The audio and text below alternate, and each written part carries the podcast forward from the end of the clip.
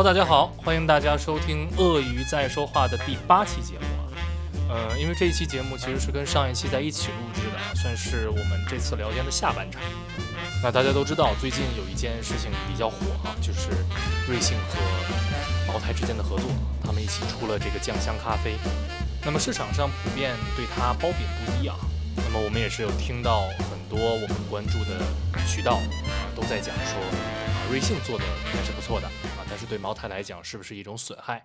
那么今天也是啊和邱老师一起啊针对这个话题聊聊我们的看法。好，那么话不多说，我们继续开始。嗯嗯嗯，这个事情就是呃瑞幸跟茅台一起合作嘛，在九月四号的时候推出的这个联名的咖啡叫酱香拿铁啊，然后。因为我之前做营销嘛，那这个事情就一下子在至少在我那个之前那个圈子里面就火的不行，对，属于是这种 IP 跨界合作里面的一个上上等的一个这么这么一个合作，超级顶流啊，在在我的朋友圈里也火的不行，我一天刷到了起码一两百条，最少最少是的，但是我反正没有喝，哎对对对，我也没有，对，就是我也没有喝，我也抢不到，然后确实也是他们说这个。这这这个这个酱香酒作为原材料来讲也不太够了嘛，所以他们说十号之后才能恢复供应。对，然后网上的这种反馈经常在说什么哪个店又爆单啦，什么什么，就会就会说这些东西。对，当然这个是我们说产品这个层面哈。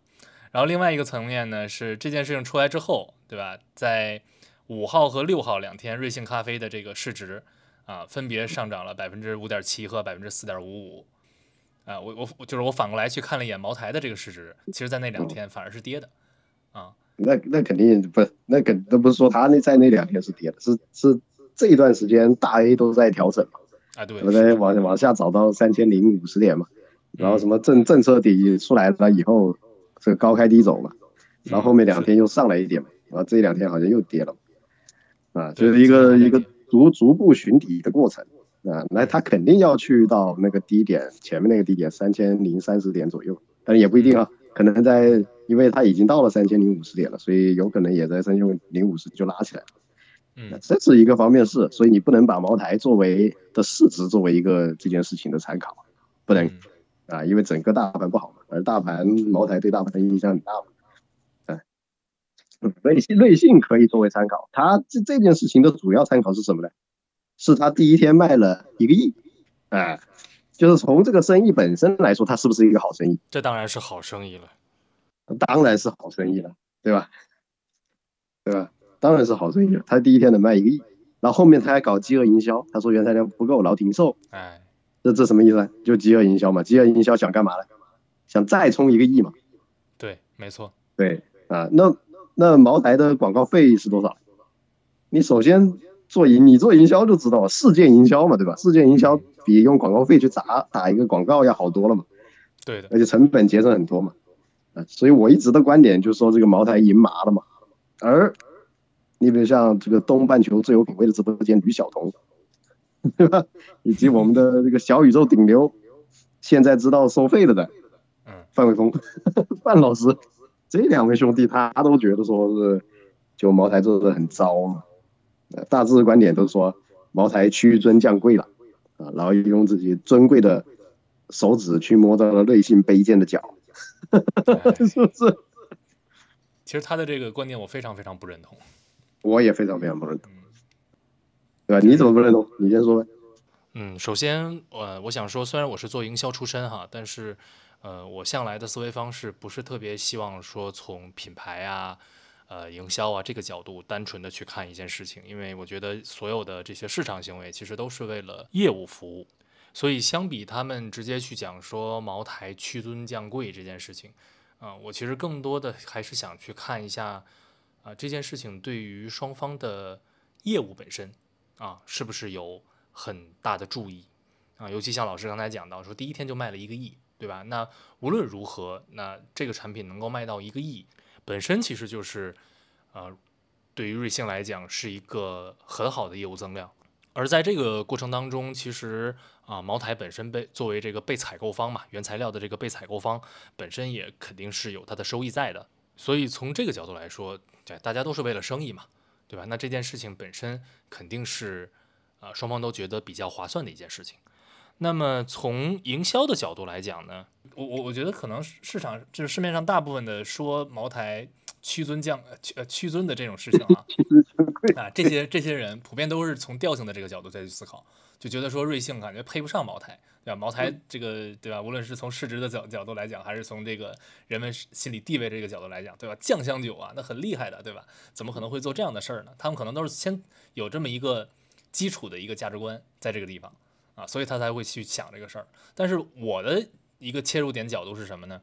我会觉得是说，茅台其实一直以来都是在一个，比如说，我我说我不知道说三十五岁算不算一个比较低的一个数字了，甚至可能都都要到四十岁以上的啊这样一群人的这个圈子里面，它其实是一个绝对的一个硬通货，对吧？但是呢，它其实也会面临一个问题，就是比如说我再过二十年怎么办？你总不能期待着说现在这帮。二十多岁的这些年轻人，在二十年之后的某个时候再继续看你的广告，然后再开始品尝茅台吧，对吧？所以我会特别觉得是说，这次它不是一个屈尊，而是一个主动的向下去切的这么一件事情，啊，就相当于是说，你现在就让年轻人对茅台有概念，对，主动迎合潮流啊，对，主动让年轻人知道茅台，是的，所以所以就是我我对他们那些反馈。反馈里面，其实我就看到两个点，我觉得比较关键哈。一个点是，就刚才说到饥饿营销这事儿，这事儿确实很讨厌，这个东西已经在网上就是制造了很多舆论嘛，对吧？那另外一个点是，很多真正喝过这个产品的这些这些年轻人哈，他们会觉得是说，哇，原来酱香酒是这个味道的。就为什么我觉得这个很重要呢？就是我觉得现在的年轻人对于酱香酒本身的认知其实是不足的，就是大家都知道茅台啊很厉害。对吧？茅台是这个中国白酒当中的这个顶流啊，他们只知道到这个点，但其实你让他说，哎，我是不是能够分得清浓香，能能够分得清酱香，对吧？能够真实的去品味到，哦，这个酒很好喝，这些点其实他们是没有的啊，因为他们平时可能更多喝的是什么？喝的是啊，whisky，对吧？龙舌兰啊，或者说是这个啤酒啊、洋酒啊、清酒啊，他可能喝这些东西会比较多啊。那至于说白酒，我一直觉得它可能是，嗯，就是人们可能到了一个年纪之后才会去，啊，选择的一个事情。那这就又回到刚才说的那个事情，就是你作为茅台，对吧？那我不可能在二十年之后再靠打广告的方法去吸引我的用户，我一定是要从小去培养他的习惯的，对吧？那通过什么样的方式去培养？啊，通过什么样的方式能够让他们对酱香酒有一个基础的概念？你这个时候去做科普，或者说去去做这些概念上的这种。输出其实是没有什么用的，对吧？就是让要让他们品尝到，对吧？你总要让他们适合，而且他而且他还省钱呢，他还赚钱，对吧？对呀，对，所以所以很赢麻啊。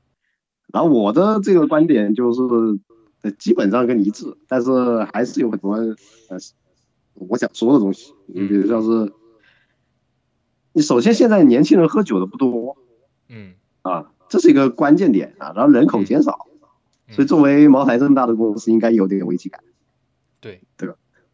嗯，这是一个问题。当然，他在酒类这个行业里面，那永远是老大，嗯，或者说是很长时间都会是老大，因为其他酒跟他比不了。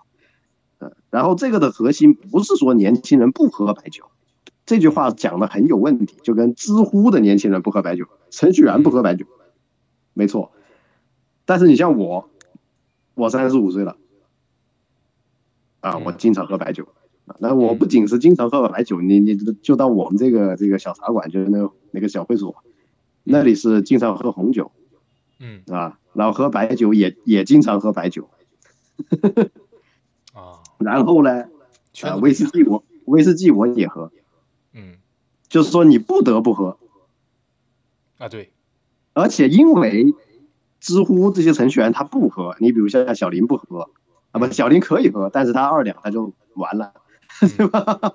你不喝，是吧？然后我领导也不喝，嗯，那怎么办呢？那就是说我们公司，对？我们这两边的公司的这种这种，你比如像华东区的这个扛酒王都是我，嗯，那本身我也不是很会喝酒的，但是就是在这个这个磨练跟压迫之中。就慢慢开始了推杯换盏，对吧？你说要你要觉得什么样怎么样喝酒比较帅啊，或者说怎么样喝酒比较放松？那我觉得威士忌加饮料就调酒还是最放松的啊，或者是或者是对吧？就一杯这个东西，然后随便也不是随便，就是说找像光总这样的比较这个有深度的人聊一聊天，我觉得这个是最放松的，对吧？有的时候他还不录节目，那就更放松，嗯，对吧？啊，然后但是你必须有这种社交的场合，嗯，那我们这个节目前面七期嘛，现在第八期了嘛，前面七期不都是在讲你要认识更多的资金方吗？对吧？你要有有一个开阔的心态，你这个开阔的心态。这个开阔心态不是你泡茶泡出来的，嗯，这种你要到我们那个地方，我一般不给人家泡茶的嘛，都白开水是不是？或者在茶杯里加点茶叶就直接聊事情。但是进入一个蜜月期之后，或者说是大家的关系比较深入之后，那就是要喝酒的。不喝酒的话，你不好去谈这个利益。而且很多时候，那是在我们比较强势的情况下，那我们比较弱势的情况下，我们就是但求宿醉，嗯。对吧？所以这个酒是一个社交的利器，尤其是白酒，啊，白酒是社交利器。那么知乎群众或者很多人他他不喝酒的原因，是因为他没有这个社交基础，没有这个环境，没有这个商业环境，所以他没有办法去喝酒。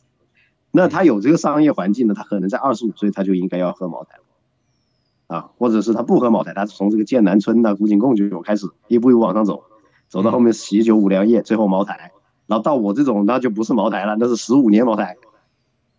就是你要跟一些领导，你比如我们经常提的国央企，啊，或者是去北京，你没有这种十年十五年，人家都不高兴，都不想上桌。所以说，为什么说茅台是硬通货呢？因为为什么说很久都不会倒的？那这种的，那这种东西，它其实是一个社会的规训的一个一个这种话题啊，就社会在训练你。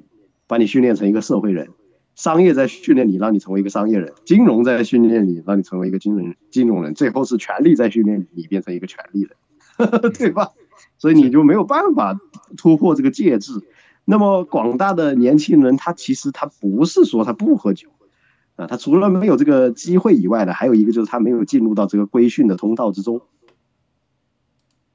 是的，对吧？等他进入到这个里面了。或者说他们其中的一部分进入到这个里面来，他就不得不接受这样的一个事实，所以他在吃这个，呃，吃这个咖啡的时候，命运的齿轮就在慢慢转动嘛，对吧？就这么回事，对不对？啊，所以让他们提早的感受一下，其实蛮好的一件事情。然后这件事情呢，还省了钱，还能赚钱，这个广告打的能赚钱，啊，然后这个习惯还在慢慢培养中。那他不是赢麻了吗？那我就不知道东半球最有品位的直播间，跟这个小宇宙顶流老范这些人就不知道吗？没有想到吗？对吧？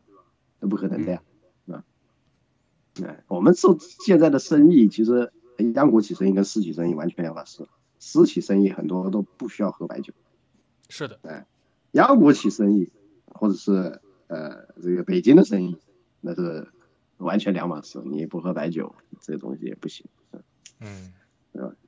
这就是一种培养啊，一种培养。所以我就觉得赢麻了啊。这个茅台董事长这个丁雄军呢，要党委书记啊，这个银麻的，他很他一直在积极的拥抱这种东西。他之前还搞这个茅台冰淇淋嘛，对不对？嗯，是的。啊，一直在啊非常积极的拥抱这种东西。然后他带着他带领他下面这帮什么洋河啊。哪怕江小白啊，江小白都跟人家搞联名了，那我就觉得，我就想问了，这个就想问那个持反对态度的江小白搞这个联名，他们是不是就觉得觉得觉得两个品牌调性差不多，对吧？但实际上这是不对的，因为一个行业要想往上走，或者一个行业搞新的生态嘛，这等于是在白酒行业搞新生态了，这肯定要是要龙头开始做事的，对不对？那你你不能指望你其实瑞幸就是咖啡龙头啊，你不能指望一个很小众的咖啡品牌，你说它是这个现磨的南美的咖啡豆，甚至是自己种的，它的量太小了，它没办法搞这个。所以其实他是从两个行业的顶流拿出来做这种合作啊，这人家明明是这男郎才女貌的一对啊，什么时候评评评就是让这些妖怪在这品头论足了是吧？啊，压根就没有这个品品牌调性这种事。对，对你给我找一个比比比瑞幸还要更加成功的咖啡，而且是高端的，你星巴克又不高端，那不跟瑞幸差不多吗？对的，就还是要看它生意的体量，对吧？那你高端的你太小了，你这个你这个这个受众这些都太小了啊！就跟我原来我原来我也曾经经常到上海，是吧？嗯，上海不是很多这种咖啡咖啡馆嘛，那都是南美手磨嘛，啊，或者是自己种的。对，那个属于精品咖啡嘛。对，就有一些就是跟我原来原来的学生小小小王，我一口我差点把它吐出来，就是这个实在是喝不习惯，所以瑞幸其实还还蛮好的啊。对，这个当然咱咱们其实是从生意的角度去想这件事情。像刚才讲讲到这种精品咖啡哈，还有像是这种精酿啤酒，对吧？这些其实我觉得，就是你越是精品，其实越是小众。那越是小众的话，确实你可能调性是比较高的哈，对吧？你调性是比较高的，但其实你在我们说生意的这个角度来讲，或者说行业发展的这个角度来讲，你其实说不上话的。或者是体量来讲，完全说不上体量啊，对，你生意模式都不一样。你这没有办法是，没有办法讲，对，对，对，而且，呃，所以我们的这个说法，我们这个论点呢，啊，论这个结论很简单，就第一，他对茅台不可能这个联名对茅台不可能有任何伤害，对，啊，你做这个生意的或者我们这种天天真正喝茅台，我相信范伟峰喝的茅台比我少多了，啊，我的长辈直接就是。家里面两三卧室全是十五年以上的茅台，而且不是买的这种十五年茅台，而是买来茅台放了十五年、二十年以上，或者买了十五年的茅台再放了十五年以上，就这种。去年过生日，这个他们都喝了，就我过生日，他们这这恰巧啊，不是专门为我喝，就就喝了就喝了四瓶，对，一共才五个人，就男的只有五个，啊，就，所以我相信范伟峰没有喝的多。啊所以他不，我觉得他不是茅台的重度用户，他可能是飞天茅台的重度重度用户。而且他在谈这些股股权的时候，他要保持清醒的头脑，他不能够上来就喝醉啊。嗯，那我们就谈自然资源、谈煤矿的时候、谈煤的时候、谈这个这种大宗的时候，你可以保持清醒的头脑，因为没什么可谈的，就那么几个点。你先发货，我先发货，预付款多少，对吧？甚至我给不给你货，所以就是力求赎罪。干干这么多干嘛，对吧？是，所以不一样啊。然后这个是今天是个大日子啊，开开开，就这么回事。嗯，所以是不一样的啊。然后呢，这对他调性没有没有没有任何损伤啊。然后对于喝茅台的人来讲，他只有一个选择，就是喝茅台。其他选择是说他是喝喝多少年的，或者是他是喝什么庚子纪念版、人饮纪念版，就喝那种。嗯，啊，就只有这几个分别。啊，然后人家觉得跟瑞幸搞了一下，还搞得自己品牌更年轻了，我们可以去炒一下瑞幸，对吧？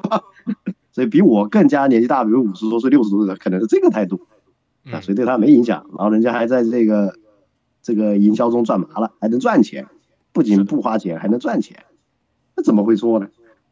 对吧？那整简直是天才的主意。所以这一点上，我又觉得就是说，提出一个，就大家都说不错。提出一个你不好这个的观点是是比较比较容易的，或者说比较吸引眼球的。你像我们说的好，肯定没流量嘛。这一期有五十的流量，我就觉得不错了。能能有一百的流量，我我请吃饭，就就这么回事，是吧？但是，对吧？他如果你提反对，你在九月四号他卖了一个亿，你马上就提反对，那这那关注度就很高嘛。嗯，但它并不是一个可以经典流传的一个理论。啊，而且从长期的趋势来看，他们肯定会引领白酒行业不断的做出这样的创新，而且这种创新是对的，这就是我们的观点。其实刚才老师说完这个之后，我我刚才突然在想这个事情，就是所谓的这个品牌调性这件事儿，这个调性怎么出来的？它其实并不是说是一个很客观的一个东西，而是就是某一个人群对这件事情的看法。那茅台这个。产品就像刚才老师说的，对吧？就是真正喝茅台这群人，他考虑的可能是我喝十几年的茅台，还是喝什么纪念版的茅台。他那群人，他本身就是一个圈子。那这个圈子其实是跟现在我们说普遍舆论或者说年轻人这个圈子两个圈子本身就是割裂的。所以，真正当我要去看说这件事情对一个品牌的调性有没有影响，我应该从两个角度去看。第一个角度是说，他对这些老客户来说，这件事情到底是怎么样一个看法？就像老师刚才讲到的，对吧？他会觉得说，哎，我跟年轻人玩在一起这件事儿可能还挺好玩的，而这个这个还刚刚好，还让我想起一个什么事儿来。前段时间那个有一个有一个短视频，里面就提到了，就是说很多可能四五十岁哈、五六十岁的这些，呃，我我不能说老人哈，就是说可能比较社会的这些中流砥中流砥柱的这些人，他们反而会想跟年轻人玩在一起。所以你从这个点去延展过来，他对于这件事情肯定不会有什么觉得说我自己掉面子了这这样的这种反馈，肯定不会有。对，因为掉面子的东西太多了啊，比如不会用不会用手机支付。是吧？这 这是一件有点掉面子事。在上海地铁坐了二号线，在中间去虹桥的时候，还要中间下来一下，就很掉面子。哎，我是不是坐错车了？对吧？对，就他不会觉得说跟年轻人玩在一起是一件什么不好的事情。对，呃，你像有些年轻的女孩子嘲讽他两句，他也觉得挺高兴的。这就是真正的中流砥柱的想法。对。然后呢，你从这个年轻人的这个视角来说，对吧？酱香咖啡本身啊，既是一个时髦，然后呢，它还让我真的是接触到了一些新鲜感，对吧？就是对于酱香酒这个东西新鲜感，我也并不会觉得说这件事情啊有多么的冒犯，或者是呃有多么的难受，而且增增增强了一些跟他们之间的话题啊。哎，对，是啊，就是说，你说他们。就中流砥柱，他有可能就跟我一样，我们两个都没喝过吧？是的，没喝过这个茅台拿铁，对吧？然后这个呃，那我们就会去问这些年轻人，或者不是我们，就年纪更大的人，人家买不到啊，因为你抢光了嘛，所以他没地没没没办法买到，他就会去问，或者是偶尔吃饭的时候就会有一些这样子的话题，这不是更好吗？这个加重了这个信息的流动，加速了感情的交交往，这都是很好。对，百益而无一害。啊，对，所以其实反而是什么样的人，对吧？会提出说这件事情感觉不太好，往往是就是我好不容易喝上方茅台，怎么跟瑞幸搞一起去了吗？对对对，它其实是一种观察。多年的努力仿仿仿佛成为了一场空嘛，就这种感觉吧。哎，是的，是的，是的，他其实是带着自己的偏见在这个里面，他会觉得某一些东西是高的，某一些东西是低的。对对，但他其实就很像我们这个节目嘛，啊，我们这个节目就像一个这个茅台瑞幸拿铁嘛，是吧？啊，就像这个，就是说你可以通过我们去呃接触到另外一个世界，对对吧？我们可以通过他们也接触到一个另外的世界，对对吧？这是一件很好的事情，怎么会不好呢？对吧？那么至于是多深入的接触，那就是说看缘分啊，大家都有各自的风控。这是非常好的事情。我们一方面呢，对我们一方面在就在一直在嘲讽或在喊嘛啊躺平啊，然后就是说呃晋升的通道已经没有了。但是在这个前提之下，这种混血的东西、联名的东西，它其实就是晋升之道。听下来啊，我我的感觉就是什么？你说晋升通道这件事情，就是咱不说那什么阶级固化的这这这种大词儿。啊，本质上其实就是两个圈子之间的这种信息越来越不流通了嘛。而且每有很多人他得到了时代的红利，但是他交往的对象很匮乏。你就比如说他在上海可能有好几套房子，但他就只有房子呀。对。那你说他有没有资产？他是一个很有资产的人，没错。嗯。那他需要的东西很多，对吧？还有另外一些，哪怕是做金融相关的，他也需要年轻人。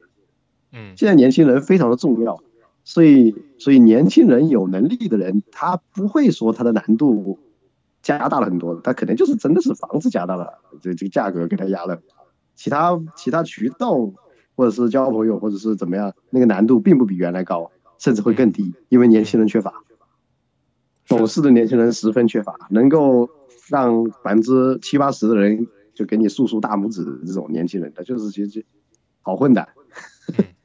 他到上海是更好混的，在大城市。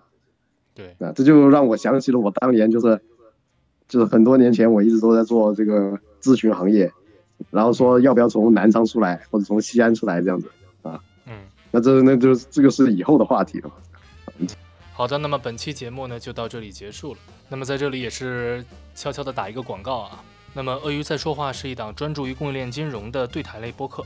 啊，我们诚邀各资方、业主方和我们一起洽谈业务，也欢迎从业者和爱好者和我们一起交流。啊，可以添加我们的官方微信 e y z s h 幺六八，也就是鳄鱼在说话的首字母缩写。